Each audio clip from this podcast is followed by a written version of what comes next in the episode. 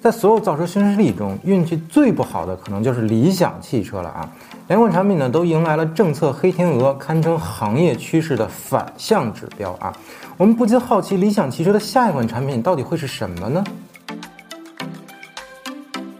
？Hello，大家好，我是看着不正经但说事很正经的熊仔，欢迎大家收看我们最新一期的新能源汽车江湖系列节目啊。之前聊了聊未来汽车的商业发展史啊，大家反响都不错。本期节目呢，我们再来聊聊理想汽车的发展史啊。按照惯例呢，还是先说说创始人李想先生的经历啊。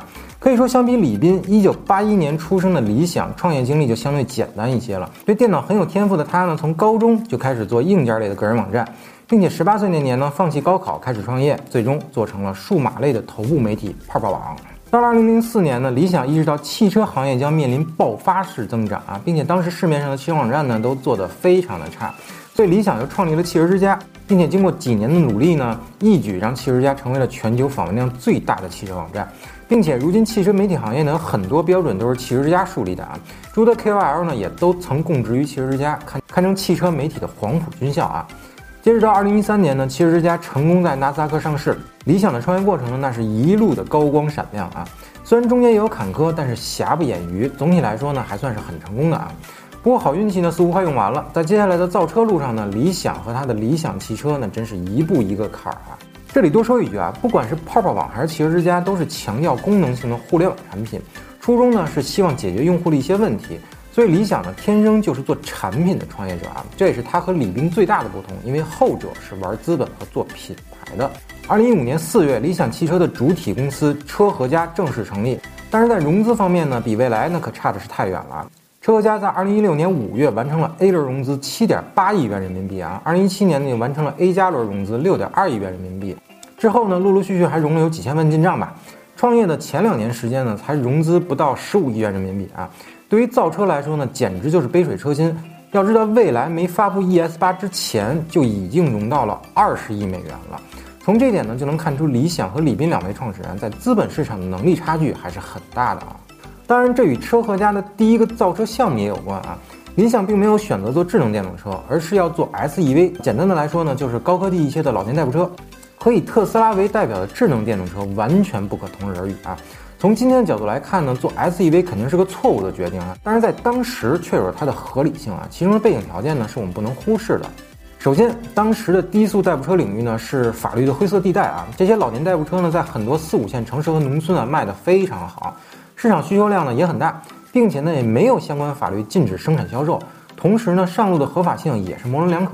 不过生产厂家啊却是鱼龙混杂，很多产品呢都是小作坊做出来的，质量呢根本没有保障。所以，如果有一家正式的厂商开始造车，其实是很有机会的啊。这一点呢，有点类似于当年小米推出的红米低端品牌的模式啊，血洗了整个山寨机市场，成为了最大的赢家。其次就是当时是共享经济如火如荼的大时代啊，车和家的 SEV 呢是很适合作为分时租赁的共享汽车的，价格低廉又能够迅速的铺货，非常适合共享汽车企业快速的抢占市场，并且小脚的车身尺寸呢也非常适合城市使用。当时车和家啊甚至还在法国巴黎进行了分时租赁的试水啊。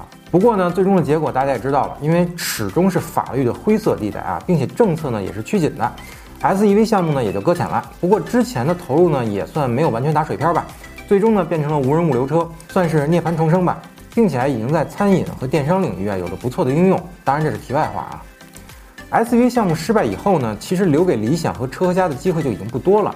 第二款车型呢必须成功，不然的话就很难再有投资人为公司续命了。最终的产品呢，大家也都了解，就是理想 ONE 这款车啊。和绝大多数的车企选择纯电动或者插电混的技术路线不同啊，理想 ONE 呢是一款增程式电动车，发动机呢不能直接驱动车辆前行，只能呢作为增程器给车辆发电。之前呢只有雪佛兰的沃兰达等少数车型采用类似的技术啊。总体来说啊，理想 ONE 还算是比较成功的啊。整体呢没有明显的短板，并且用发动机和汽油解决了电动车里程焦虑的问题，同时呢还保持了电动车的行驶优点啊。虽然发布至今呢中间也有一些不愉快的小插曲，但市场还是对这款车比较认可的啊。目前每个月的销量基本稳定在五千台左右，甚至改款之后的车型销量呢更是暴涨。六月销量呢达到了七千七百一十三台，而七月呢更是达到了八千五百八十九台，已经是中大型 SUV 的销量冠军了。但理想汽车的危机啊，其实已经悄然来临了。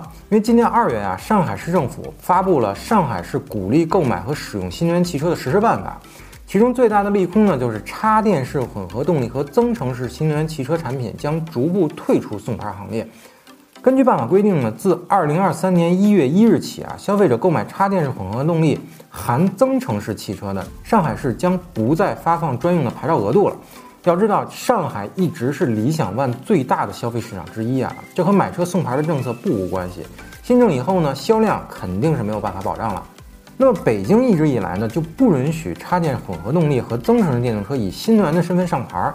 上海呢，从二零二三年以后啊，也是如此。相信其他大城市呢，也会逐步跟进。那么，主要在北上广深等大城市销售的理想 ONE 命运如何？那么确实未知啊。如果您问我理想 ONE 还能不能保持现在的畅销态势，反正我是不会抱有乐观态度的啊。当然，不管 SUV 也好，还是理想 ONE 也罢啊，这两款看着有些奇葩的产品呢，其实都是有着浓厚的理想风格的，也就是一切都是为了解决用户的痛点，甚至有点汽车之家和泡泡网汽车实体版的意思啊。中国呢，有着广大的低速代步车需求，所以 SUV 来了；电动车用户呢抱怨续航里程差、充电麻烦，所以理想 ONE 又来了啊。但说句实话，这两款产品呢有些逆时代而行。事实证明呢，最终 SUV 彻底失败了，变成无人物流车。而理想 ONE 的未来呢，也有着巨大的不确定性啊，所以成也萧何，败也萧何啊。从商业角度来看呢，理想和李斌是两种完全不同的创业者。李斌呢是玩资本做品牌的，而理想呢是做产品的。创业者的 DNA 呢，让两家企业有着完全不同的命运。未来为了打造顶级的品牌服务，一六到一八年三年时间亏掉了三百四十四亿元啊，差点把公司给玩死。相比之下呢，理想汽车则是非常精打细算，一八到二零年三年才总计亏损了四十一亿元，只相当于未来的零头啊！不得不说，理想确实很会省钱啊，公司现金流呢一直比较健康，老哥走的那叫真是一个稳啊。最后，熊仔想说，理想懂用户，也能做出让用户比较满意的产品啊，但对政策的敏感性实在是不敢让人恭维了。